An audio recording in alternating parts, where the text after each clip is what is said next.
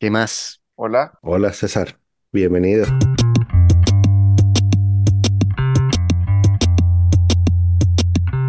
Esta fue una invitación muy curiosa porque mm, parece que un, un amigo en común, J. Aguiño, a quien, cuyo nombre real no conozco, pero no es relevante para este caso, este, dijo que te teníamos que invitar.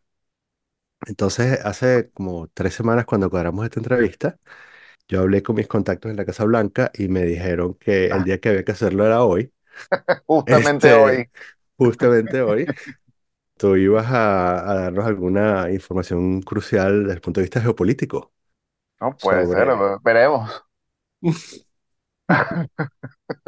Sí, bueno, es como el, es como el tema del día, ¿no? Totalmente. tú me preguntaste de qué íbamos a hablar hace eso, como una semana y yo que, no sé, el programa se llama ¿Qué más? Así que, Sí, a sí, hablar del disco de bueno, Beyoncé. Tú dijiste que querías hablar del disco de sí. Beyoncé nuevo o algo así, ¿no? Actually, este, quería hablar sobre la cosa esta de, parece que las, las uniones de hecho entre parejas del mismo sexo finalmente han sido, eh, pueden ser bendecidas por la iglesia, lo cual me parece una cosa muy de pinga. Sí. A mí también. sí. Bueno, podemos hablar- podemos empezar por ahí. Este, sorpresivo, ¿no? Porque también, ah, bueno, yo creo que como que la noticia más, eh, eh, más relevante es lo de las, las uniones del mismo sexo. Pero, mm, pero también dice, bueno, las uniones de hecho, ¿no? O sea, también como que las parejas de hecho eh, parece que también pueden ser bendecidas por la iglesia, que era algo que aparentemente antes no era así. De, de hecho, habla de uniones irregulares. Esto incluye divorciados, por ejemplo, que se han vuelto a casar con otros. Sí, sí. Claro, pero eso no representa una, una debilidad justamente en el poder de la iglesia que está perdiendo el agarre. Y es como, qué sé yo, como cuando Macron le va mal y entonces tiene que darle votos a la derecha extrema y dice, bueno, vamos a hacer cosas para que la derecha extrema me ayude aquí. Y ahora la, la iglesia está diciendo, chamo, no viene nadie este, ¿qué podemos hacer para que la gente nos vea así cool otra vez y una cosa chévere? Y en vez de decir como que, bueno, vamos de pronto a hablarle a la gente de manera más directa, o hacer unos ritos que sean más representativos, donde la juventud se pueda identificar y qué sé yo, buscar una forma de hablar a la gente. No, vamos a hacer una especie de virtue signaling y le decimos a la gente que ahora este, aceptamos ese tipo de matrimonio. Yo, de hecho, me acuerdo que en 1985 creo fue que, que, que fue que la iglesia este, le quitó la condena a Galileo Galilei. Dijeron que Galileo mm, Galilei finalmente no estaba excomulgado, o qué sé yo, lo que le habían hecho. Entonces, bueno, no me extraña de ese tipo de institución. Pero ¿cómo lo ves tú, César? Mira, la iglesia fundamentalmente es un estado, es el Estado Vaticano. De hecho, muchas veces lo, lo vemos desde un punto de vista religioso, espiritual, pero no hay que olvidar que es un estado. Inclusive antes fue todavía más estado, llegó a tener los estados papales, el- todo el centro de Italia. Y el papa es un jefe de estado. ¿Y qué es lo que buscan los estados? Todos, todos, desde Estados Unidos, China, Arabia Saudita, Rusia, el que sea. Fundamentalmente su supervivencia. Eso es lo que busca todo estado, sobrevivir. Y por eso la iglesia ha sobrevivido durante dos mil años. Y pues eso lo decía Darwin, ¿cuál es la especie que sobrevive? La que más se adapta a los cambios. Así que la iglesia no le queda otra que adaptarse a los nuevos tiempos. En los años 60, 50, a una familia eh, católica, a un hijo le salía homosexual y prácticamente que lo, lo apartaban por completo y era una vergüenza.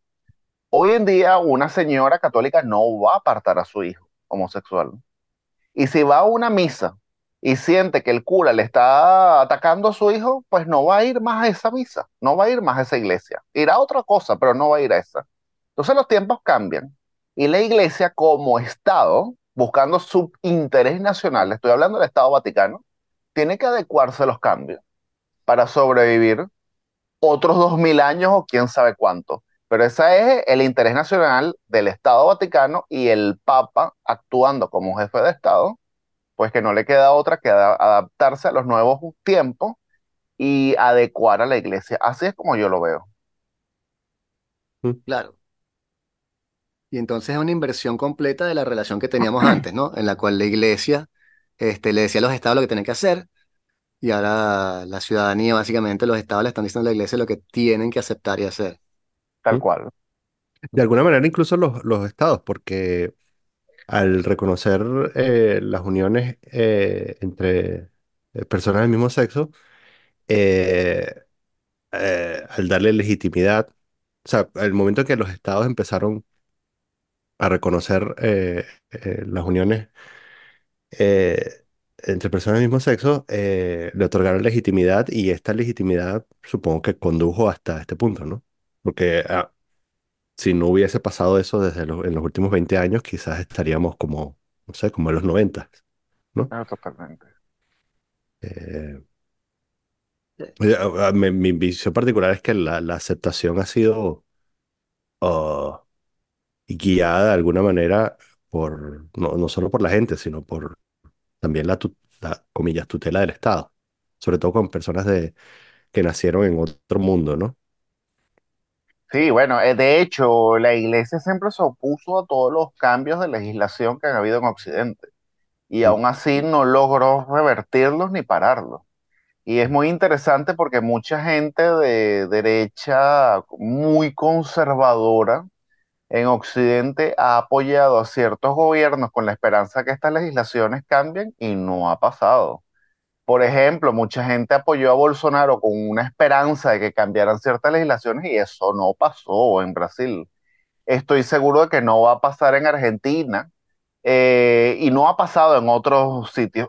y algunos movimientos o partidos están llegando ya al convencimiento, yo lo sé porque lo estoy viendo en el debate, eh, no tanto público, pero sí, digamos, más privado.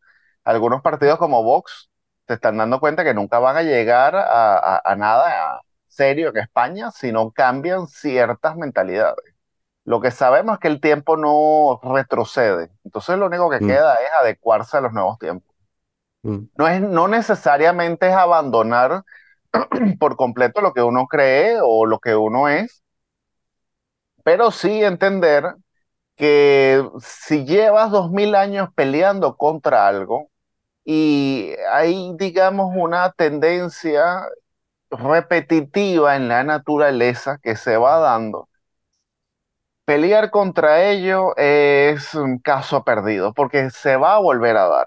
Y las sociedades se han hecho más tolerantes, eh, producto en parte de la educación y empiezan a, digamos, a relativizar lo que es, mm, digamos, ciertos dogmas que ya hoy en día no, no vienen a hacerlo, a hacerlo. Claro. Y, y sin embargo, tienes en el, en Occidente una subida de movimientos islamistas, digamos, o incluso un retorno de ciertas poblaciones que, que- que son europeas y están en Europa y consideran que se sienten más identificados con regímenes, este, bueno, es- este, que tengan leyes de Sharia o cosas así. Entonces es bien interesante como también en la juventud, por ejemplo, eh, bueno, en Europa es dramático y lo vemos eh, con todas las encuestas, por ejemplo, cuando lo de Charlie Hebdo tú ves a los jóvenes, por ejemplo, musulmanes, y el 90% estaba, decía que no tenían que haber puesto la caricatura y que no es que se le hayan buscado, pero casi que más o menos, ¿no? Y eso contrasta mucho con otra idea, especie de, Europa liberal, que o está muriendo o está cambiando, porque eh, el, el- movimiento justamente la, la parte conservadora que tú mencionabas, que no es tanto la parte religiosa, pero sí tradicionalista, pueblo y trabajo, este, está pegando duro por ese lado. Entonces tienes ese contraste, una iglesia católica que se está como reformando y, una, y otros credos que sí se están reformando también. Hay momentos de reforma en Turquía, en Irán, pero bueno, a veces son reprimidos, etcétera, ¿no? y si hay un Islam este, avanzado, etcétera, y contemporáneo, pero en la gran mayoría de los casos ves una gente abrazando una, una forma de pensar completamente distinta y radicalmente lo que es la iluminación o la forma en la que vemos nosotros las cosas en el liberalismo europeo. Fíjate tú que en las elecciones pasadas, Vox creo que comenzó una campaña, creo que la comenzó bien, en el sentido que decía, el partido que mejor apoya a la comunidad gay en España somos nosotros, porque nosotros somos los que vamos a dar seguridad. Y de hecho, Claro. y no está tan alejado de, de la realidad, porque ok. hay muchos homosexuales que están diciendo, bueno, este, ok, cierto partido habla de mis derechos, habla de integrarnos y eso está muy bien, incluso apoyaron el matrimonio homosexual, pero le está abriendo las puertas eh, de par en par a gente que nos va a caer a cuchillazas, eh, a cuchilladas en la calle. Entonces ya la cosa está cambiando. Así que Vox empezó muy bien. Después, después considero yo que cometió un gravísimo error de que publicó una pancarta en el centro de Madrid, una pancarta electoral, y era la mano de Vox votando a una serie de ideologías y entre ellos puso la bandera de LG Mm, LGBT. Y por supuesto eso generó un escándalo. Está- Estamos hablando que lo hiciste en un país como España y de paso en una ciudad como Madrid. Los que conocemos Madrid mm, sabemos que eso es un error garrafal. ujú, Entonces, por supuesto que eso le restó varios votos. Pero si nosotros vemos lo que pasa en otros países como Holanda, por ejemplo, que tiene un partido de derecha, yo no lo califico de extrema derecha porque ahora es el término extrema derecha se ha eh, vulgarizado demasiado, inclusive a un libertario como Milei lo llaman de extrema derecha. No, ujú, Milei a lo mejor es extremo libertario, pero no es extrema derecha, es otra cosa, en mi opinión. Pero bueno, este, movimientos como Holanda, que donde hay un partido que está, digamos, muy, muy en contra de la inmigración desenfrenada de países islámicos, muchos homosexuales están votando ese partido, y no necesariamente por conservadurismo ni nada, sino porque consideran, bueno, el centro no nos está resolviendo los problemas, está bien, ya, ya hemos conquistado derechos sociales y legales y todo eso, muy bien, pero ahora tengo un problema que me siento cada vez más inseguro porque salgo a la calle y pues eh, básicamente por eh, la mano blanda que hay, la falta de Estado, eh, hay un colectivo que ha ido, que se ha ido adueñando de las calles y está imponiendo a través de la violencia su- sus leyes, su charía, que ni siquiera es propia de nuestro continente. mm, mm. O sea, el, el, si entiendo bien el argumento, es este, mm, y estás hablando en, es- en este caso de Holanda, estás hablando de- del Partido por la Libertad, me imagino, ¿no? Exactamente. e- eufemísticamente llamado Partido. Sabes que, bueno, esa regla, ¿no? De tu- normalmente el nombre incluye la cosa en la que están en contra, ¿no? La- o, o- o la cosa que van a eliminar, ¿no? Entonces el Partido la por la Libertad. República Democrática Pero, de Congo. sí, sí, sí. No, no, pero, pero más allá de eso, si entiendo bien el argumento es que eh, es preferible votar, eh, en este caso, eh, al, al Partido por la Libertad, eh, que dejar en el poder a gente que no toma una, eh, po- una postura fuerte en contra de aquellos que quieren coartar la libertad de las personas de la comunidad LGBTI por, para, para poder hacer su vida, ¿no? O Sí, sea, sí. sí, es eso, ¿no? O sea, que si, si, si continuamos dejando, dejando, entre comillas, que, que el- el- los, los islamistas radicales t- t- ah, tomen espacios, eh, nuestra vida como miembros de la comunidad se va a disminuir y tal. Ese es como el argumento, ¿no? Sí, bueno, de hecho, aquí en, en Francia, por ejemplo, donde yo vivo, ya, ya yo lo estoy viendo. Eh, el Mm, partido de Le Pen ha crecido mucho También ujú, es un partido que se ha moderado bastante, hay que decir, no necesariamente en sus programas de, a nivel de seguridad y de ciertas cosas, pero sí a nivel de discurso y a nivel general. Por ejemplo, hoy en día es un partido que ya no busca abolir el matrimonio homosexual en Francia. Y lo dejó claro Marine Le Pen, eso es algo muy importante.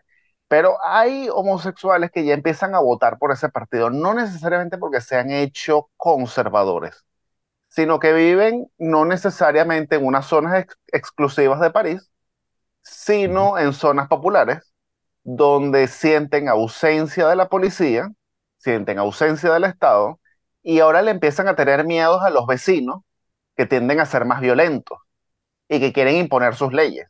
Entonces, ese homosexual que vive en esa zona empieza a decir, bueno, ¿a mí qué me importa si Marine Le Pen considera que mi estilo de vida, mi forma de ser es un pecado, si al final no va a crear ninguna ley en mi contra, y al final los otros, vamos a suponer Macron, tiene un discurso muy cool, pero al final mi vida es la que se está viendo perjudicada con su mano blanda. Y eso empieza a pasar. Y si te pones a ver, tiene mucha lógica. Sí. Pero me pregunto hasta qué punto, o sea, estoy de acuerdo con, con tu lectura de la cuestión, pero a veces me pregunto si yo no estoy imbuido en una retórica de los medios de comunicación que quieren hacer crear esta narrativa, esta realidad. Es decir, hasta qué punto estamos sufriendo la especie de invasión musulmana o, la, la- la- ¿cómo es la, la la teoría del, del reemplazo, ¿no? La teoría del reemplazo que Eric Zemmour la, la plantea aquí en Francia. Este, y hasta qué punto no será justamente un ardid mediático para vender periódicos y para poner a la gente a discutir. Evidentemente algo anclado en la realidad, pero hay muchas comunidades que sí están integradas, hay muchos intercambios. O sea, me molesta a veces el discurso de gente como Zemmour y Le Pen que meten a todos los musulmanes en el mismo saco. Y hablan, dicen que no son franceses y que son gente distinta y tal. Y eso, o sea, yo conozco muchos musulmanes, yo vivo en París y son completamente franceses y le van al equipo de Francia, etcétera. En fin. Entonces, por eso es que me, me desolidarizo con el, con el discurso de Marine Le Pen en particular y, y sobre todo el de Eric Zemmour, que es mucho más radical. Eh, pero sí me parece interesante, como dices tú, que están subiendo, y hablábamos la semana pasada justamente con, con Daniel de un caso que sucedió en Francia, en el cual hubo dos ataques terroristas, y en uno no dijeron el nombre de la persona porque era un nombre árabe, y en el otro sí lo dijeron porque era un nombre, creo que se llamaba Armando o algo así Ujú. y lo comentamos aquí. Y entonces los medios mismos que están tratando de bajarle la atención a, a esta confrontación cultural, le echan aceite al fuego, haciendo este tipo de tretas de, de- de hacer que la gente no hable de cosas, ¿no? Esta tendencia como que, que en el COVID la vimos muy, muy, muy en boga, de no permitirle a la gente discutir cosas libremente de manera abierta. Mira, o sea, lo que tú dices es cierto. Primero, tenemos que partir de la base que en Francia, por ejemplo, es un país donde no se hacen encuestas étnicas. Entonces ya de por sí hay un problema científico para categorizar un poco la población. Ahí, ahí tenemos un problema. Segundo, por mi experiencia personal, sí he visto muchos franceses musulmanes que se han integrado y quieren el país. Y de hecho, sienten identidad. También es cierto que hay muchos otros que no se integran y rechazan de plano el país de acogida. También es un problema, y eso sí es cierto, que hay algo con la importación de imanes desde el exterior. Es decir, todos estos imanes que se han ido a formar afuera, digamos en Arabia Saudita, en Egipto, en todos estos países, Argelia, Marruecos, se regresan, no le dan los buenos consejos a estos muchachos. Estemos claros. Y de hecho hay un interés en estos países para que no les den los buenos consejos a estos muchachos. ¿Y qué es lo que tiene? Francia es una sociedad que es difícil para asimilarse. Yo lo he visto. O sea, no es, Francia no es Venezuela, un país donde llegaba el extranjero, nunca aprendía el acento y a uno le decía, no, ya tú eres venezolano, tú eres de aquí. Francia es un país mucho más difícil en eso. Y el apellido cuenta, los orígenes cuentan, como yo lo estoy diciendo, el acento cuenta. Yo estoy totalmente claro. Y muchas veces ellos se sienten discriminados. Así que yo estoy viendo las dos partes. Pero ¿qué es lo que sucede? Cuando tú tienes problemas, generalmente uno acude, digamos, a tu guía espiritual, a tu consejero, que te va a dar unos buenos consejos. Eso es lo que tú esperas. Y si tú llegas a una mezquita y hay un imán que es graduado en Argelia y lo educaron precisamente para que tenga un discurso comunitario separatista, es decir, para separarlo con el resto, no le va a dar los buenos consejos y le va a decir, no, es que tú no eres un verdadero francés, tú naciste aquí, pero tú, tú, tú no eres como ellos y no debes ser como ellos, tus hermanos somos nosotros y ellos te odian, te detestan y siempre lo va a hacer. Y tenemos que cambiar la república, tenemos que imponernos sobre ellos. Y tú como musulmán, tú eres más, porque eso se lo enseñan, y tienes que imponerte. Entonces ahí empieza un círculo vicioso. Por ejemplo, las comunidades judías también han sido discriminadas por toda la vida aquí en Europa. Pero entonces el judío llegaba a la sinagoga y entonces el, el, el rabino más bien le decía, mira, lo que hay es que estudiar, hay que trabajar y brillar y tener un puesto en la sociedad. Entonces era otra cosa. Yo también creo que hay un problema en el Islam, y yo no estoy hablando del tema religioso porque yo no soy teólogo, no, no, no, no voy a hablar del Corán ni nada de esto, pero sí hay un problema político en el Islam que muchas veces desde los países de donde ellos son originarios, hay fuerzas que impulsan para que estos musulmanes no se integren. Y de hecho, lo, lo, lo tenemos en el caso con los turcos en Alemania. Eh, Erdogan ha hecho todo lo posible para que los turcos no solamente que no pierdan su origen, que eso podría estar bastante justificado, Así como cuando uno tiene primos venezolanos que han nacido en Estados Unidos y uno le, les habla en español, uno come arepas y todo para que no pierdan la identidad. Pero no, no solamente eso, sino que Erdogan les ha dicho que ellos no deben sentirse alemanes. Ellos son turcos, única y exclusivamente turcos. Son turcos en Alemania y nunca van a ser alemanes y no deben asimilarse. Entonces, ahí también unas fuerzas políticas que vienen del Medio Oriente y del norte de África que han hecho todo lo posible para que aquí haya un choque cultural.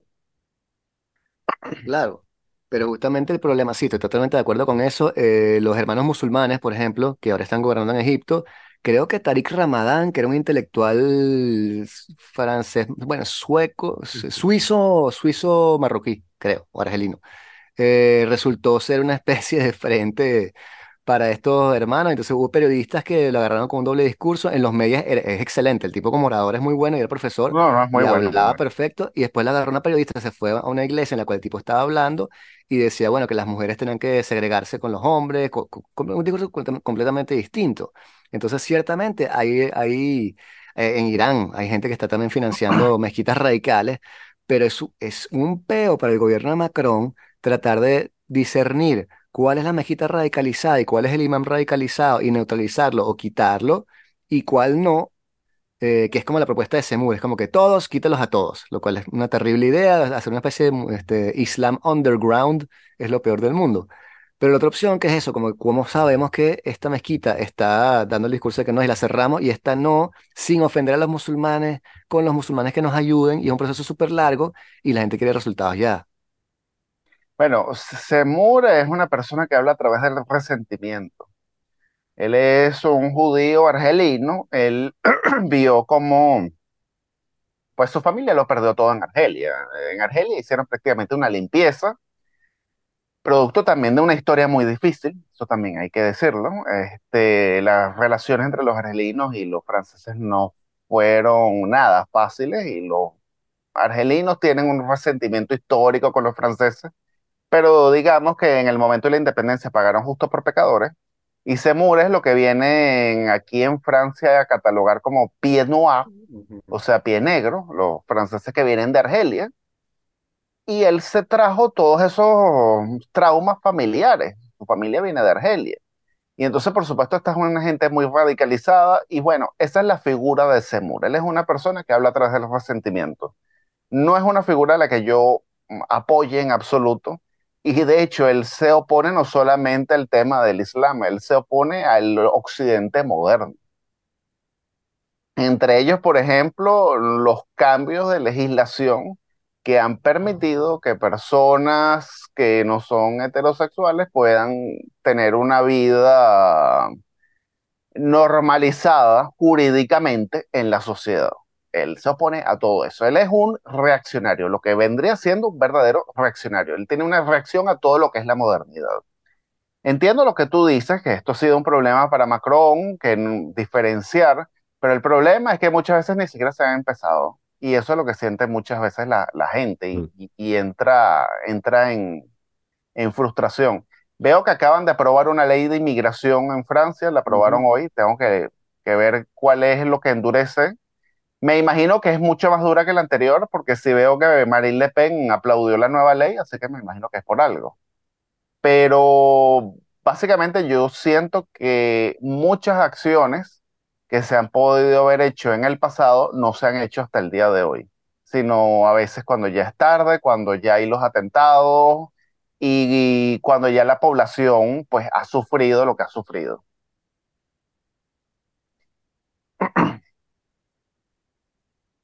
Bueno, Y no, no mm, sé cómo lo ves tú sí. estando en, en París, pero bueno. No, Sí, dale, no, eh, eh, París. ok, ok. Ah, La, la voz de Sí, París. la voz de París. Sí, completamente de acuerdo. Y este Semur efectivamente es un loquito, pero sac- sacó 16% o algo así.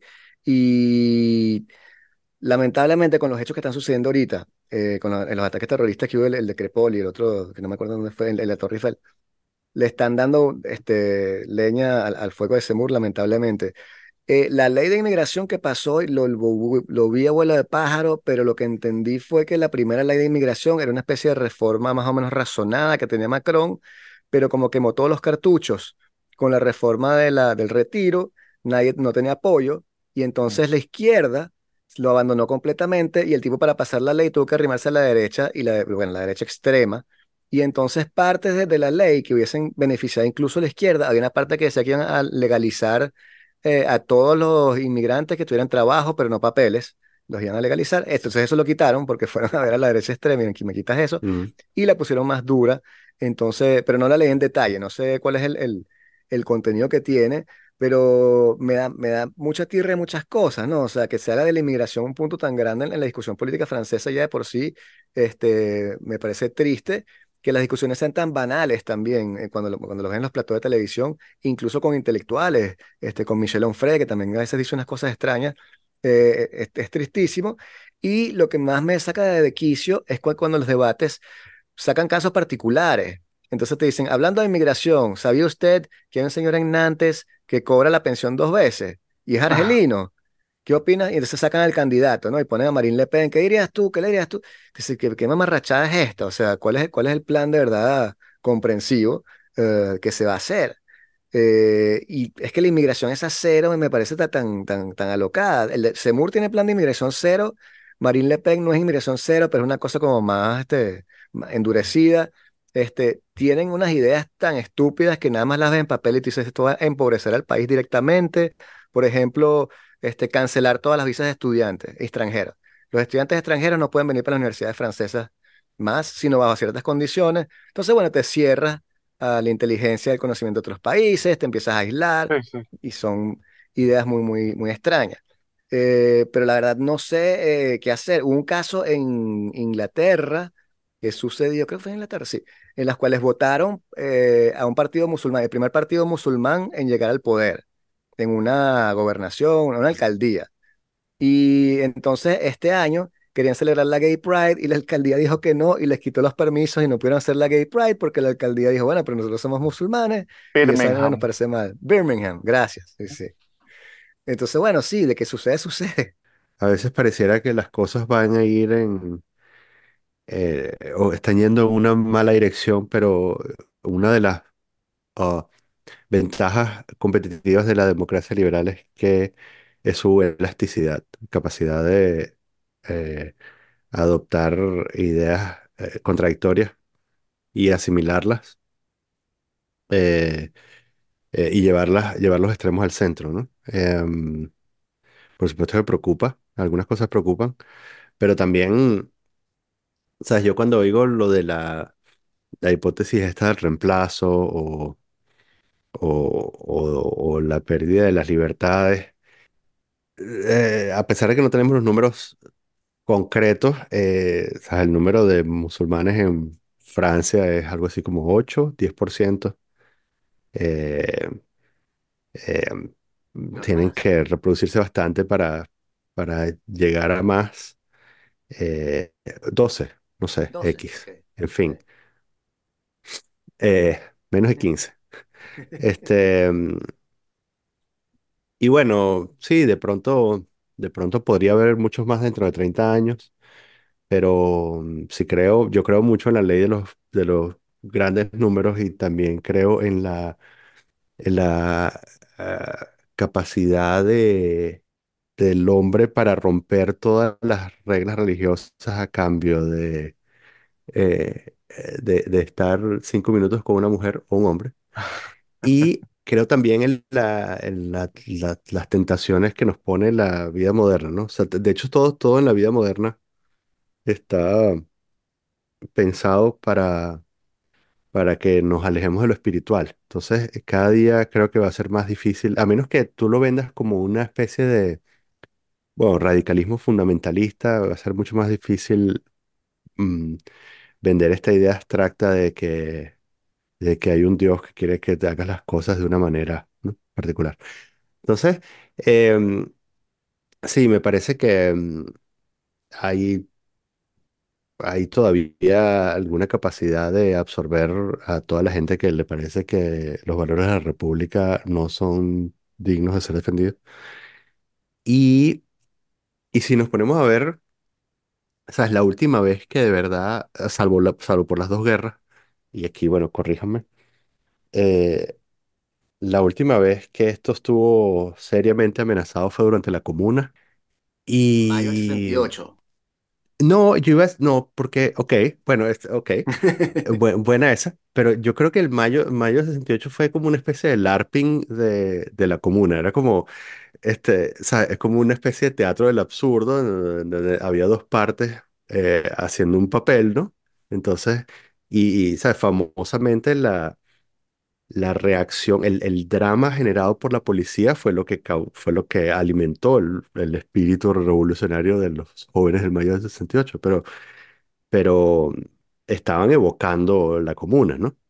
Entonces, cuando veamos a, yo creo que cuando veamos a musulmanes, este, generaliza- o sea, construyendo barricadas en el centro de París, yo creo que eso va a ser como que, bueno, un momento en el que quizás eh, había, habría que considerar que esto podría ser un problema, pero, ¿sabes? Cuando eso suceda, va a venir el CRS y va a matar a, ¿sabes? 50 personas. Y bueno, habría que ver si esto dura, si eso dura más de una semana o un mes. Entonces, bueno, quizás diríamos, ahí en ese momento quizás yo empezaría a decir, bueno, mm, quizás esto sea un problema. Pero por ahora más bien es como, bueno, un tema ahí, o sea, un, un- un tópico que usan los políticos para diferenciarse por la mínima diferencia. Am, no me parece tan grave. Sí, o sea, es que a mí lo que me, me molesta del discurso es que desde el punto de vista parisino, eh, o sea, no le tengo miedo a una evolución de la cultura francesa, metan ahí lo que ustedes quieran entender por ello, Mm, hacia otra cosa en el siglo XXI. Eh, creo que sí hay una, una fusión y se pueden agarrar cosas de diferentes culturas y, y agregarlas a Francia, que Francia siempre ha hecho eso. Y les pongo un ejemplo. El otro día salimos por aquí con los chamos y tal, y fuimos a un parque y hubo una especie de, de, de pseudo pelea entre dos chamos adolescentes. Y entonces uno le, uno le insultó y tal, y le dijo Wallah, es como dicen aquí los chamos, en vez de decir Wallah, Wallah quiere decir eh, algo de Dios, ¿no? En fin, es una palabra árabe. Y, este, y cuando me volteé, el chamo era asiático, weón. Era un chamo asiático peleando con, o sea, insultándose con un chamo árabe, pero le dijo Wallah. Y me di ujú, cuenta de que simplemente todo el mundo di- dice, o sea, los jóvenes dicen Wallah porque lo escuchan en los raperos y tal, y lo que dicen los raperos lo van adoptando. Y eso no me da miedo. Sí, puede ser que, por ejemplo, Michel Onfray tenga razón y una pérdida cultural y está sustituyendo Wagner por un rapero horrible. Puede que tenga razón pero no me da mucho más miedo ya que, de, de- que eso, pues no me, no me siento en una especie de, de- amenaza existencial como parece querer mostrarlo cierta derecha. Puede que me equivoque, que me terminen acuchillando también por ser blanco católico o qué sé yo, ujú, que ha sucedido, eh, pero por lo menos en, en la capital le tenemos mucho más este, tolerancia, no sé si sea eso, si estás, siempre estás, estás rodeado y lleno, lleno de gente así, entonces no te, no haces la diferencia. Para mí el francés es, es, es Rashid, es, ¿sabes? Son la gente que yo conozco aquí, pues. Entonces, pero otra vez, capaz que me equivoco. Em, y, y, yo creo que también mientras, o sea, en el fondo, eh, la manera como yo lo veo, mi, con mi limitada exposición este, a, al- a lo que se discute en el centro, en el corazón de la metrópoli, el, la, en general los partidos están más o menos de acuerdo de, en que hay unos valores comunes. Y hay una Eh, idea de, y hay una idea de país también, ¿no? ¿O no? más o menos, o sea, no sé, Mm, cuando, cuando yo el partido de Melanchón proponiendo una constituyente y cambiando el Tribunal de Justicia, tú, mm, te mm, preguntas y es fundando la, qué sé yo, ah, octava república. Este, no sé. sí, Lo, lo interesante de eso también, ahora que lo mencionas, es la, la, el autosuicidio, como decía Carlos Andrés Pérez, de la izquierda eh, aquí, pues, que entre lo de la inmigración, que los tipos ya este, casi que salen a defender a los agresores antes de, de ver quién es, si el tipo parece ser una especie de minoría inmigrante, este, hasta, bueno, el conflicto israelo-palestino, en el cual han tuiteado las co- cosas que, por ejemplo, en Estados Unidos estarías votado por haber tuiteado las cosas que tuitearon aquí. Entonces, la, la izquierda extrema, esa de Mélenchon, está rayadísima y la, izquierda, la, la izquierda del Partido Socialista es una vaina de cifrinos parisinos, huevón, de que te reúnes aquí en unos salones a hablar eh, sobre el wokismo y no sé qué vaina. O sea, eso no representa a nadie, nadie le interesa, este, y los personajes en sí mismos son- carecen de, de carisma y son patéticos y, y- y hasta malos, pues. Totalmente. Entonces, sí, y no solo en, en- en Francia, creo que en otros países también se está reproduciendo ese esquema que, que sube la derecha extrema, como hablábamos al principio, y la izquierda parece no querer hacer nada. Es, es impresionante. Bueno, es que comenzando que Melanchón ni siquiera es izquierda, en mi opinión, ese ni siquiera es izquierda francesa, él es izquierda latinoamericana. Él es un francés eh, enamorado del proyecto chavista. De hecho, él ha ido a, a Venezuela, él habla perfecto el español. Eh, vi una entrevista que le hicieron a él estando en Venezuela. Y una de mis primeras impresiones acá en Francia fue las elecciones presidenciales del 2017, creo que fue, eh, cuando ganó Macron. Eh, había un meeting muy importante acá en Toulouse, en, en un parque que está al lado del río. Y yo me acuerdo que yo estaba al otro lado y yo vi ese gentío, pero era un gentío. Entonces yo dije, nada, yo voy a ir a, a ver a Melanchón, a ver qué, qué tal. Y cuando llego, eso era Hugo Chávez Frías hablando, solo que en francés, con los mismos gestos y todo. Bueno, él, es, él intentó importar, o es lo que le ha hecho, la izquierda latinoamericana en Francia. Él, no le gusta la, lo que se llama la izquierda caviar, que es la izquierda de toda la vida de Francia, que es una izquierda, pero con su buen queso y champaña. No, no, no, no, es la izquierda latinoamericana, con la misma lucha de clases y el mismo resentimiento. Y por supuesto que los procesos sociales uno no los puede calcar, porque cada sociedad es distinta. Y ahí es donde ha tenido el freno Melanchón. Y por eso él nunca ha ganado unas elecciones presidenciales. Y en mi opinión nunca las va a ganar. Porque él está tratando de reeditar el proceso venezolano en Francia. Son sociedades distintas con contextos distintos. Totalmente. Y, este, y antes mencionabas a, a Milei. Eh, hablábamos hace unas semanas con una amiga que vive en Argentina eh, y hemos seguido más o menos eh, lo que plantean y personalmente me parece que los argentinos tienen que escoger entre eh, el cáncer y el SIDA, básicamente, que es como no hacer ninguna reforma y es un desastre y se escoñeta esa vaina, o haces las reformas que parece estar planteando Milei, que significa que vas a lanzar a, a, ¿qué? a 40% de la población a la pobreza más abyecta y entonces, con la esperanza de que de pronto dentro de cinco años se arregle la economía. ¿Cómo lo ves tú? Mira, si yo hubiese sido argentino, yo hubiese votado por Milei, pero con muchísimo miedo, con muchísimo miedo. Y te lo digo porque yo no soy libertario. Yo conozco a muchos libertarios, tengo amigos libertarios, por eso hago la salvedad, lo libertario no es extrema derecha, porque mm, ya lo quieren poner hasta como un Hitler y todo, no, no, no, no, mm, no sí, es sí. nada de eso. Puedes decir que él es extremo, porque es un extremo, pero extremo libertario, es otra cosa.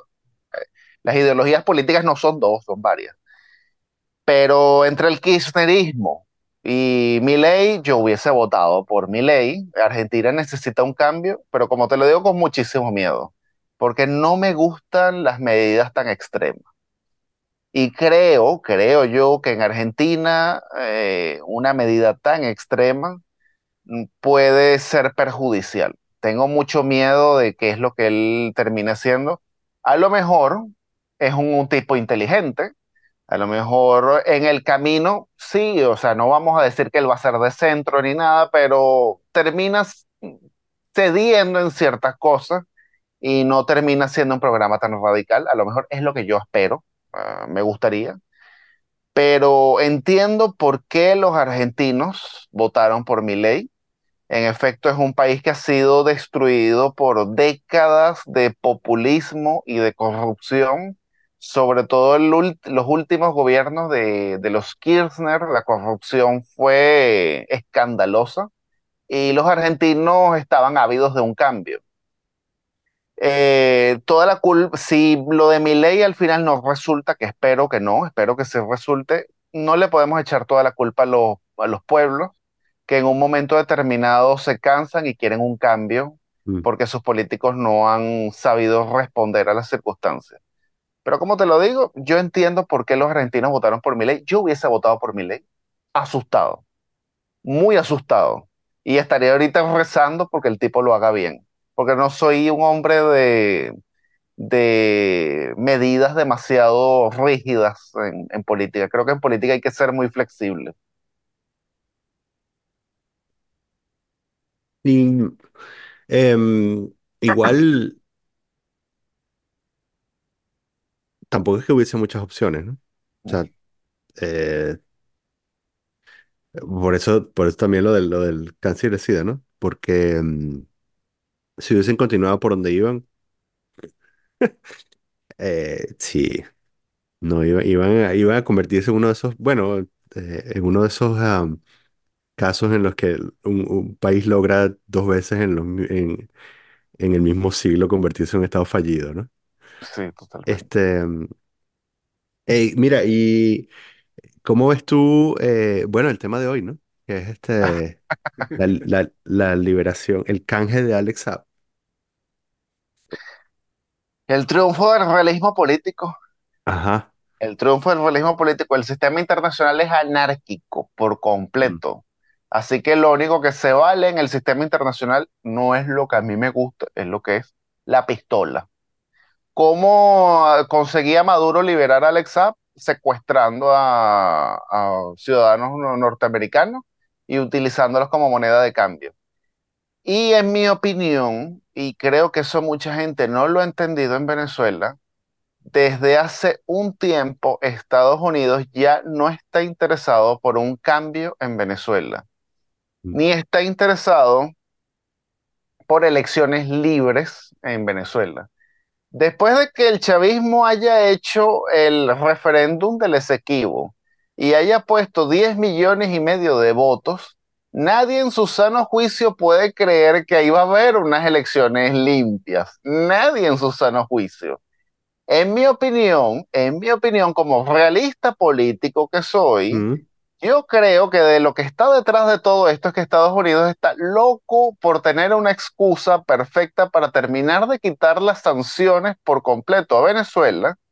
Por supuesto, la, la producción petrolera se va a disparar y el gran ganador va a ser Chevron, que le están ujú, dando toda la producción petrolera a Chevron en Venezuela.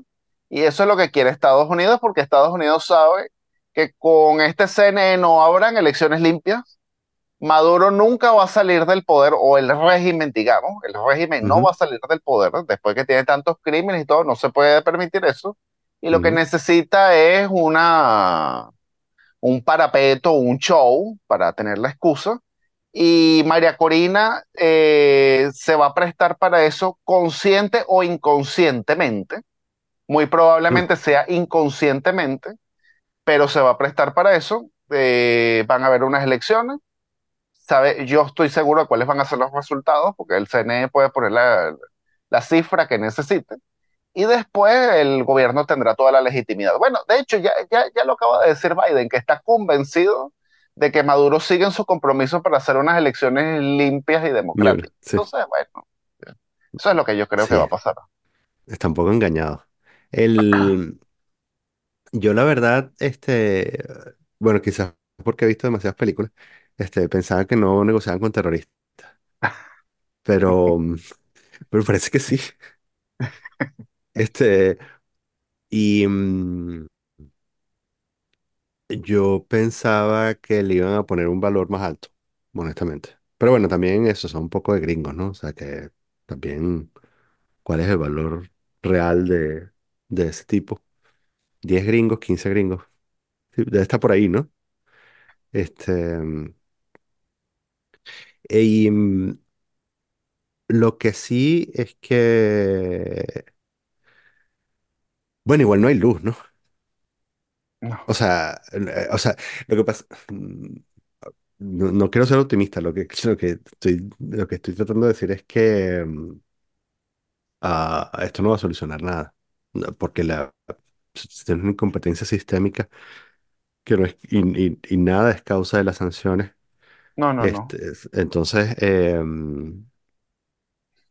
ah, bueno, eso se va a seguir hundiendo, ¿no? Sí, para, para, para el pueblo llano no, no va a representar mayor cosa, pero al gobierno le va, en, le, le va a venir mayores ingresos. Mm, La empresa petrolera americana que está en Venezuela, Chevron, va a tener mayores ingresos también. mm, mm, y Estados Unidos va a tener un proveedor seguro de petróleo, teniendo todas las crisis geopolíticas que hay. Ya lo estamos viendo en Yemen, eh, todos estos barcos que pasan por el estrecho Bab el-Mandeb eh, ujú, están paralizados y bueno, Estados Unidos como que le está poniendo el ojo a Venezuela otra vez. Y tú que ujú, decías que, esta- que creías que Estados Unidos no negociaba con terroristas, mira, es que, es que voy a ir más allá ujú. y espero que esto quede grabado. Sí, Vamos a ver el día en que el presidente de Estados Unidos, yo no estoy hablando de Biden, el presidente de Estados Unidos, lo estoy hablando muy sea quien atemporal, sea. Sí, sí. se va a reunir con Putin, le va a dar la mano y se va a pasar todo esto. ¿Cuándo? Cuando estalle el problema en China y ahora sí. Occidente necesita el petróleo infinito y barato Ujú, de Rusia y precisamente para quitarle mercado. mm, La Realpolitik siempre se impone ante los valores. mm. O sea, tú dices cuando se prende un peo, bien sea en el estrecho o con Filipinas o algo así, ¿no? Así lo creo yo. Sí, eso sería una lástima. Pero sí, lo, lo puedo, o sea, siguiendo, siguiendo el hilo, puedo verlo, ¿no? También. Este, por eso es que no hay que, no hay, sí, yo- mm, en líneas generales no hay que comprometer tu personalidad con, o lo que eres con, con, con la idea que puedes tener, que pueden, No, no. la idea que puedes tener de un país extranjero, ¿no? Esta idea abstracta de, de- no puedes estar 100% a favor de, eh, no puedes comprometer tu personalidad para estar 100% a favor de Ucrania o de Israel o de, Porque o, al, o final, Gaza de, al final no somos ciudadanos de ese país. Y al siempre final cada estado, cada Sí, estado busca su propio interés nacional y proteger a sus sí, ciudadanos. sí, Bueno, lo- lo vimos cuando los norteamericanos salieron de, de Afganistán. Mm, Ese poco de afganos que habían trabajado con los americanos, eh, a- a- hasta, hasta se tomaron de, de, de, las ruedas del avión. O sea, eso fue unas imágenes dantescas. Y en el avión, ¿quiénes iban adentro? Los ciudadanos americanos. O sea, el avión estaba para Estados Unidos. Al sí, final, cada estado, al final siempre va a velar eso por sus propios intereses. Continuando una larga tradición iniciada en Vietnam. Sí, Eh, tal Sin cual. Este, embargo, ajá. este, me cuesta creer, capaz que me equivoco otra vez, porque me equivoqué ya en este tema en varias elecciones anteriores. Me cuesta creer que el equipo de María Corina no tenga eso claro, porque eh, el hecho de que le vayan a robar las elecciones, creo que todo el mundo el- lo tiene como una hipótesis plausible. Entonces, que no tengan otra carta bajo la manga de ellos y que no tengan alguna forma de presión, al, no sé, algún chip ahí que muevan para... No, pero me cuesta creer que la tipa vaya para el matadero así de lo más contenta y la jugada sea como que, bueno, vamos a, vamos a hacer unas elecciones que obviamente voy a ganar yo y la gente en la calle, eso va a ser suficiente para que Maduro se baje o algún tipo militar se, se voltee. Esa es mi esperanza, lo cual no, no cambia nada de lo que dijiste sobre la Chevron, eso va a pasar. Pero por lo menos si María Corina llega, eh, cambian las leyes y podemos visitar a nuestra familia de manera más fácil, de lo que uno espera siempre, ¿no? Claro. Yo, yo entiendo tu argumento, eh, lo, lo entiendo perfecto, y a lo mejor espero que sea yo el que me equivoque ahorita, por lo que te voy a decir, pero ese argumento yo lo vengo escuchando por lo menos los últimos 20 años, Sí, sí, que sí. siempre hemos dicho, oye, yo no creo que vayamos al matadero sabiendo cómo es el CNE, cómo va a ser todo esto, y no tengamos un plan B. Y al final nunca hubo plan B y al final no pasaba nada. A lo mejor, a lo mejor María Corina es la genio política que esta vez sí va a tener el plan B, no sé, mm, pero mi experiencia me dice que no va a haber plan B. Y mm, considero yo, es muy probable que María Corina más bien está presa de las circunstancias. Está, digamos, muy esperanzada en algo que pueda hacer Estados Unidos. eh, y ahí es donde yo le diría que los países están solos, no tienen amigos y simple, simplemente tienen sus intereses. Y Estados Unidos va a actuar en función de sus intereses y la va a apoyar hasta tanto y cuando le convenga. Es mi, mi opinión. mm, mm. Sí. Lamentablemente. Mira, este, mm, ah, César, ¿estás en, en Toulouse? ¿Es? Sí, en Toulouse. C- ¿Cómo terminaste ahí? Ah, bueno, yo, yo vine a hacer un máster en seguridad y defensa. Eh, luego me quedé trabajando y luego estoy haciendo el doctorado. En estos momentos hago el doctorado y aquí en la universidad. ujú, Y bueno, me- es una ciudad bastante acogedora, es en el sur de ujú, Francia, me, sí, me ha gustado muchísimo. Y bueno, ahora tengo parte de mi familia acá, mis padres, mi hermana, mi, mi sobrino. Entonces, pero básicamente vine por hacer, pa- para hacer el máster. Las condiciones que me ponía el máster eran bastante ventajosas, así que entre las otras eh, ciudades de Francia, pues me, me gustaba más Toulouse, y así que me vine y me quedé. Ok, Seguridad y defensa. Sí, sí. Eso, eh, cuéntame más. Primero no sabía que se hacía un- se podía hacer un máster sobre- de seguridad y defe- defensa, pero ah, ¿de dónde te salió eso? Eh, bueno, desde Venezuela ya yo quería hacer un máster en seguridad y defensa. Yo fui el- en el año 2012 a Israel, hice allá un curso corto de verano en la Universidad Hebrea de Jerusalén y pues era básicamente para estudiar el conflicto del Medio Oriente. Y ahí es cuando yo dije, bueno, yo me quiero especializar en los temas de seguridad y defensa, en los conflictos internacionales. Eh, luego me regresé a Venezuela, hice allá un máster en ciencias políticas, pero mientras lo hacía estaba investigando, bueno, yo quiero ir al exterior y estudiar este tema de seguridad y defensa. En ese momento, por el tema del chavismo, Venezuela no era el mejor lugar para estudiarlo. ujú, Hay un instituto que se llama el IAEDEN, Instituto de Altos Estudios de la Defensa de la, de la Nación, pero como todo pasó en Venezuela, en las instituciones públicas fueron todas impregnadas por la ideología y básicamente la gente que sabía fue apartada, mm, entonces ya no era una opción para mí. Y entre las instituciones que yo vi estaba aquí en Toulouse, el máster en seguridad y defensa, que es el- uno de los que yo apliqué y es al que yo vine. Ok. Y el, este, me imagino también que, eh, no sé, Israel debe ser una de las mecas de eso, ¿no? También. Ah, no, por supuesto, están obligados a ser, a ser extraordinarios en el tema de la sí, seguridad y defensa. claro, Básicamente que es gracias a eso que no han sido aniquilados.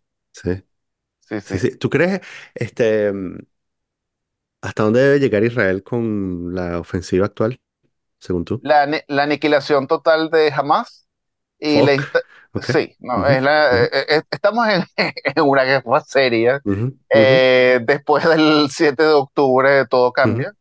ujú, Eh, ¿hasta dónde de- debe llegar Israel? La aniquilación total de Hamas, ujú, la instauración de un nuevo status quo en Gaza, que eso tiene dos formas. Una, o crear un estado títere en Gaza, es decir, con unas autoridades completamente nuevas, o la anexión total de Gaza al Estado de Israel. Pero el status quo anterior no es posible y aquí esto nos lleva a la siguiente, el siguiente escenario, que es que el escenario del Estado palestino ya está negado. O ujú. sea, tenemos que entender que por esta generación al menos no va a haber Estado palestino. O sea, ¿tú crees que estos tipos, nunca. estos tipos eh, perdieron la opción de un, de una solución de dos estados el 7 de octubre? Eh, de hecho, es probable que la hayan perdido antes porque yo creo que nunca la quisieron. Mm, Eh, Mm, mm. nosotros Sí, vemos la historia, si nosotros vemos la historia, hubo muchas oportunidades de crear un Estado palestino y todas mm, fueron saboteadas por los mismos palestinos. A mí hay mm, gente que me dice, bueno, pero dentro de Israel había gente que no quería y todo, ok, pero el contexto siempre estaba favorable para un Estado palestino y mm. esta gente hizo todo para que no se creara. Eh, jamás eh, lanza esta guerra no para crear un Estado palestino, sino todo lo contrario. Y la Autoridad Nacional Palestina en realidad nunca ha estado interesada en crear un Estado palestino porque siempre ha puesto alguna concha de mango para impedir que el acuerdo se dé. Y ahí es donde voy, ¿por qué tiene que anexionarse Gaza o crear una nueva autoridad que sería títere, o sea, satélite de Israel? porque jamás va a volver a surgir si hay el status quo anterior. Es decir, si a los niños estos árabes que van a las escuelas les van a enseñar a ser terroristas, a ser suicidas, y que nacieron con el único objetivo en esta vida de matar judíos, pues va a haber un Hamas 2.0 o 3.0, o sea, lo, lo, lo que querramos. Entonces, eh, para Israel entrar en Gaza y luego irse, eh, no es una opción. Así que se va a quedar Israel. Y si se queda, pues las opciones de crear un Estado palestino son mucho más lejanas. mm, Y si desde Gaza se hizo ese ataque, Si ese ataque se hubiese hecho desde Cisjordania, hubiese sido muchísimo peor. Si, si, si tú ves un mapa de Israel y buscas una aldea que se llama Calquilla, bueno, no es una aldea, es un- una ciudad muy pequeña, y ves el mapa topográfico, tú ves que esa ciudad no solamente que está muy cerca de la costa, fíjate tú que en Cisjordania no tiene costa, pero te estoy diciendo que está cerca de la costa Mm, y está en una altura. Esa zona se llama el cuello de Israel, son 14 kilómetros que separa Calquilla del mar. Es decir, si Hamas hubiese hecho el ataque del, del 7 de octubre desde Calquilla, Israel hubiese sido dividido en dos. mm, ¿Tú crees que hoy en día Israel estaría a gusto con tener un Estado palestino gobernando desde Calquilla, que en cualquier momento puede lanzar un ataque como el del 7 de octubre? mm, Y el otro problema es que hay unas encuestas que se han hecho y la mayoría de la población de Palestina todavía cree que los at- ataques del 7 de octubre estaban justificados y fueron una maravilla. Entonces Israel dice, bueno, yo no puedo tener a una gente que va a crear un estado, es para aniquilarme en el momento menos indicado, cuando tenga una fiesta, cuando esté durmiendo, cuando sea Shabbat. Entonces, mm, lamentablemente, por eh, esta generación, eh, la idea de un estado palestino em, creo que está negada y mm. estamos muchísimo más lejos de la paz de lo que estábamos antes. Por otro lado, también, ta- sí, varias eh, cosas ahí. no, Da- Dale, Daniel, no- Didi. sí, Dale, sí. dale. Eh, también, eh, a diferencia de lo que, de lo que le pueda estar pasando a Hamas eh, o a cualquier autoridad palestina, eh, para Israel, o para el gobierno de Israel, eh, tiene un costo político hacer esto, ¿no? Entonces, o sea, tiene algunas fuerzas en contra que prefieren llegar a una especie de mm, paz o, o un, o un alto el fuego, ¿no? No, no, no, eh, en, en estos momentos no. De, de hecho, si Netanyahu no va hasta el final, Netanyahu cae eh, mañana mismo. Eh, de hecho, hay una especie de competencia en Israel por ver quién es- sería el gobierno más mano dura. mm, Eh, incluso para crear el actual gobierno de unidad nacional ujú, post-ataque del 7 de octubre, una de las condiciones que se le puso a Netanyahu fue llegar hasta el final, es decir, la aniquilación de Hamas. mm, Netanyahu, a diferencia de lo que cree mucha gente, nunca quiso la guerra con Hamas. De hecho, más bien fue favorable para el Hamas. Acordó con Qatar para que fluyera el dinero de Qatar hacia el Hamas, porque Netanyahu tenía la idea de que podía comprar al Hamas y que tarde o temprano Hamas se iba a moderar de alguna forma. Netanyahu era pro status quo, es decir, él mm, nunca, él no quería un Estado palestino, pero él tampoco quería una guerra. Dentro del gobierno actual de Israel sí hay elementos que son mucho más radicales que Netanyahu, que son los que le están manteniendo a Netanyahu en el poder.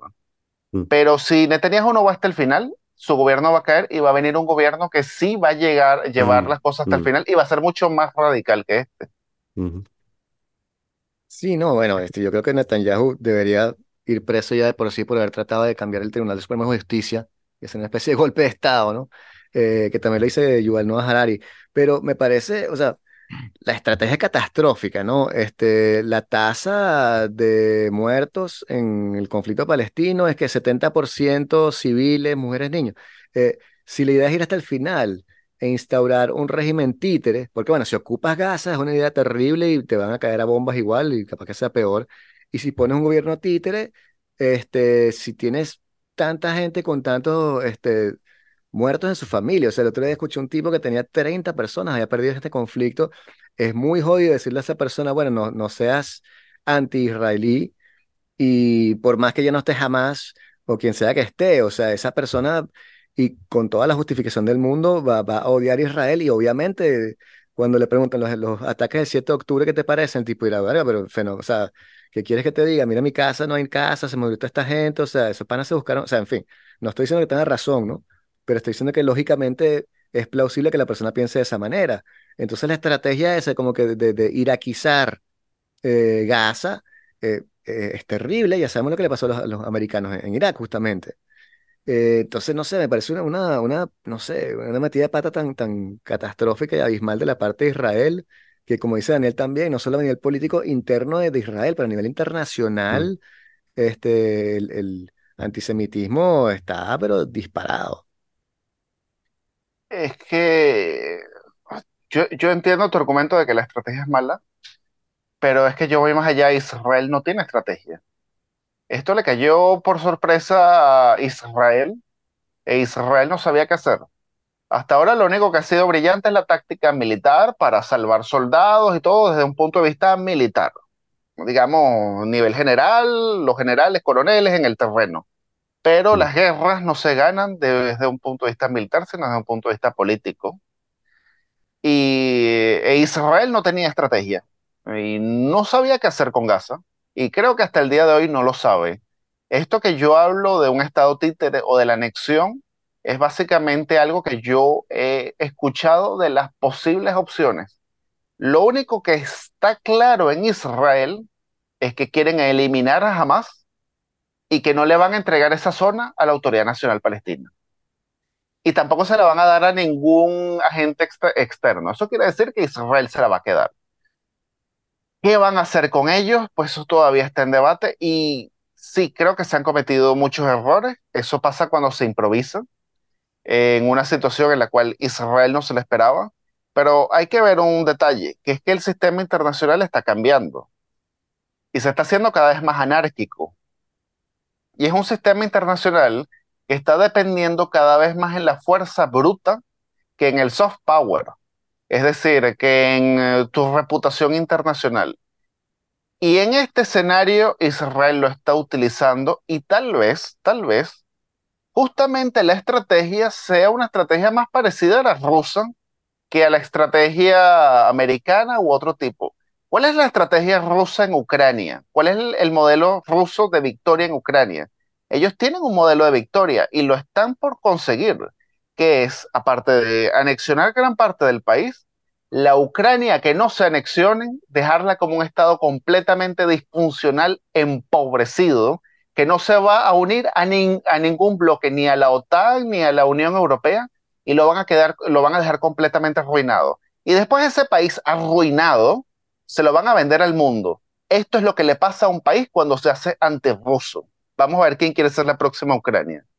Tal vez en Gaza es básicamente la misma, la misma estrategia, es decir, arrasar por completo Gaza, aniquilar por completo toda su infraestructura.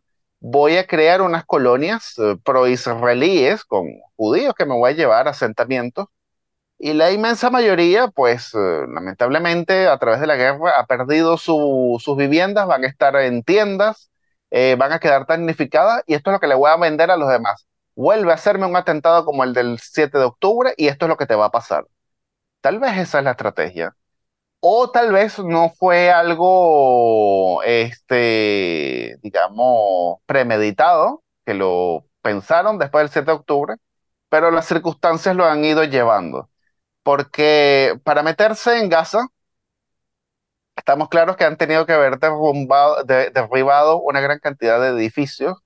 Eh, estamos hablando de una zona muy densamente poblada, una zona que estaba llena de túneles por todas partes donde iba a haber muchos daños colaterales y donde esos refugiados tenían que irse.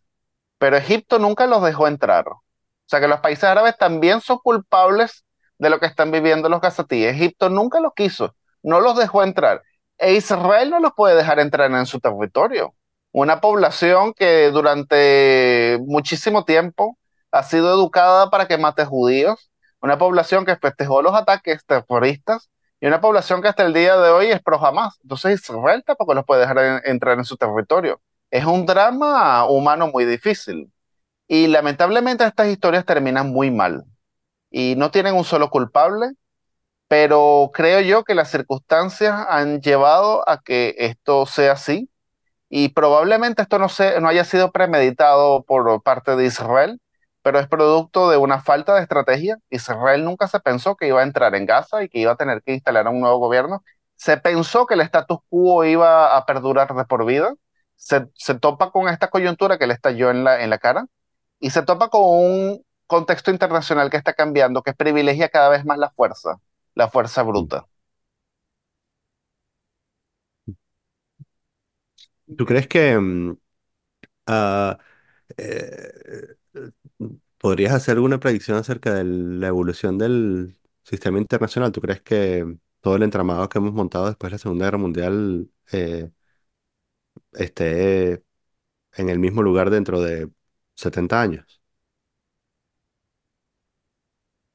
Tú Naciones Unidas, dices, las Naciones Unidas, los organismos internacionales y eso. O sea, ¿tú crees que eso tenga, o, o sea, ¿tú crees que esto es una, mm, una fase o crees que es un problema sistémico que puede llevar a la destrucción del sistema no, internacional? yo, yo, yo creo que ya el sistema internacional, tal y cual lo conocíamos, ya está colapsando. ¿Mm? Está colapsando por completo porque el sistema internacional que se creó en el año 45 era un acuerdo de grandes potencias en el cual se respetaba a las grandes potencias. Los países no eran iguales. Y eso se hizo así para no repetir los errores de la sociedad de naciones. En la sociedad de naciones todos eran iguales y no había el concepto de gran potencia. Y por eso las grandes potencias, las que sí eran, pues no les hicieron caso a la sociedad de naciones, hicieron su voluntad y todo eso colapsó. En el año 45 se da el estatus de gran potencia a cinco países, que son los miembros con derecho a veto del, Consejo de Seguridad, pero básicamente habían dos. Eso es un poco flexible. Ahora está la República Popular China, ya son tres. Pero en el momento en el que a una gran potencia no se la reconoció como gran potencia, se obligó a que ella se reafirmara de forma violenta. Y estoy hablando de la Federación Rusa.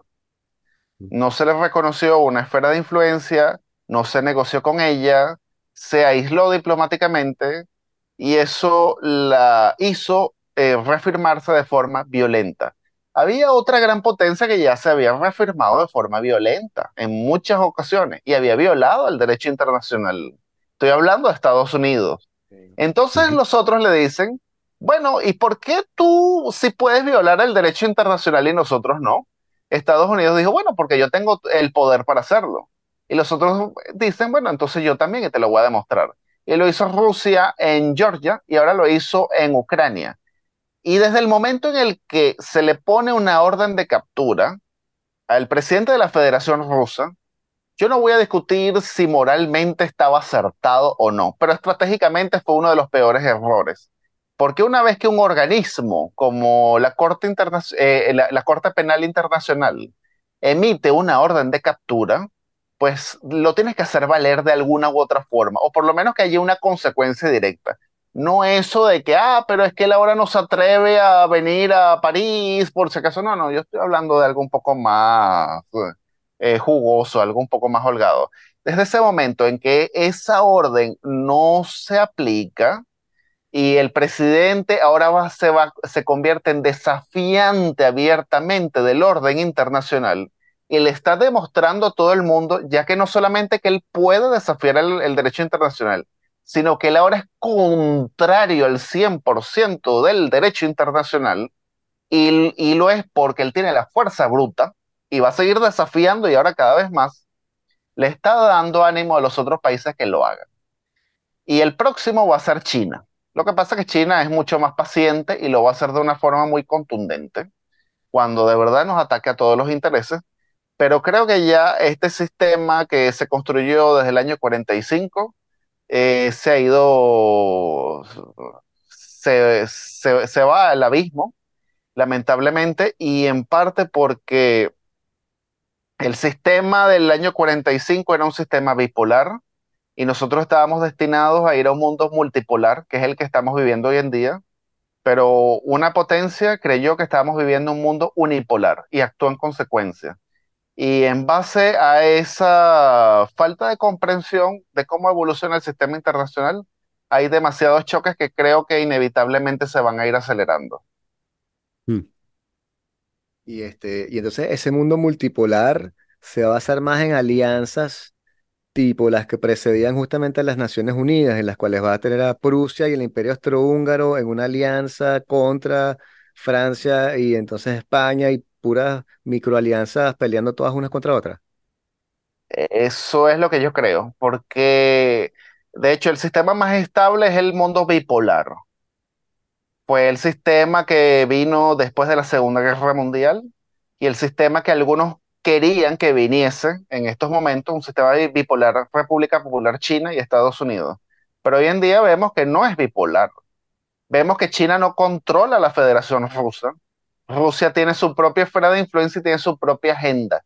Y hay otros países que no necesariamente son grandes potencias, como por ejemplo Irán, Irán, o, sí. o Israel, y tienen su agenda propia. Es decir, estamos en un mundo completamente multipolar. Por ejemplo, el caso de Israel. Estados Unidos ha estado presionando como para que baje la intensidad de la guerra en Gaza y no logra eh, convencer a Israel, no logra presionarlo. Incluso Israel está intensificando por sí mismo sus acciones, ya hasta está amenazando a Hezbollah. Irán no es controlado por nadie. Entonces, el sistema multipolar, sobre todo tal y cual como está, es muchísimo más conflictivo y fue justamente este- estos sistemas multipolares los que crearon la Primera Guerra Mundial. Este, bueno, para, eh, una última pregunta, por lo menos de mi parte, que se está haciendo como tarde, pero para volver al principio, porque todo vuelve eternamente. eh, ¿tú crees que Donald Trump va a poder presentarse en las elecciones el año que viene y crees que va a ganar? Yo sí creo que él se va a poder presentar a las elecciones. Creo que lo que acaba de hacer la Corte Suprema de Colorado no va a marchar. Eso cuando llegue la Corte Suprema de Estados Unidos va para atrás. De todas formas, Colorado es un estado demócrata. Nunca se pensó que Trump pudiera perder en Colorado. No estaba dentro de los cálculos. Pero fundamentalmente Biden el año que viene tiene que presentar algún tipo de gestión ante el electorado. Biden se estrenó con el desastre de Afganistán, tuvo una retirada muy desastrosa. Posteriormente se lanzó a la guerra en Ucrania. Eh, le ofreció no solo a su electorado, a la humanidad entera, derrotar a Rusia, eh, romperle la espalda, como de hecho lo dijeron, y para eso se han gastado miles de millones de dólares del contribuyente, que ahora el año que viene tienen que demostrar de que sirvieron de algo. Eh, y no creo que sea el caso. Eh, de hecho, por lo que yo he estado leyendo, los resultados del aumento de producción militar rusa se van a empezar a ver el año que viene. Es decir, creo que el año que viene va a ser un año para la guerra en Ucrania bastante negativo. No sé de verdad eh, que pueda presentar Biden para convencer a su electorado de que, de que voten por él. Y Trump tiene algo a su favor, que es que Trump ya ganó. O sea, él, él ya gobernó durante sus primeros cuatro años. Cuando él se había lanzado en aquella época, muchos decían, no, no se puede votar por Trump, porque ese hombre nos va a llevar a la tercera guerra mundial. Y él, y él no, no inició ni una sola guerra. Y ahora la gente cansada, porque estas, estas, estas situaciones bélicas generan un hastío. Y pues bueno, hemos estado dando demasiado dinero para una guerra que no sirvió de nada. Y ahora Trump tiene todas las cartas para decir, mire, yo en mi época yo no los metí en guerra. Ahora tienen este señor que nos metió en una guerra que de paso perdemos. Voten por mí para yo resolver estos problemas. Y creo que eso es lo que va a hacer la gente. A no ser, a no ser, y por eso es que estos análisis no deben ser tomados como una profecía, a no ser que haya un hecho extraordinario, eh, una variable que no vemos en estos momentos, o algo que genere una conmoción social, que cambie por completo el contexto. Pero si ese no es el caso, yo creo que la tendencia va a ser de aquí a las elecciones que Trump va a ir aumentando el apoyo. César, gracias por venir, pana. Este, fue un placer conocerte. Este, Gracias. te vamos, si la pasaste bien, te vamos a invitar otra vez. Por supuesto que sí, la pasé muy bien.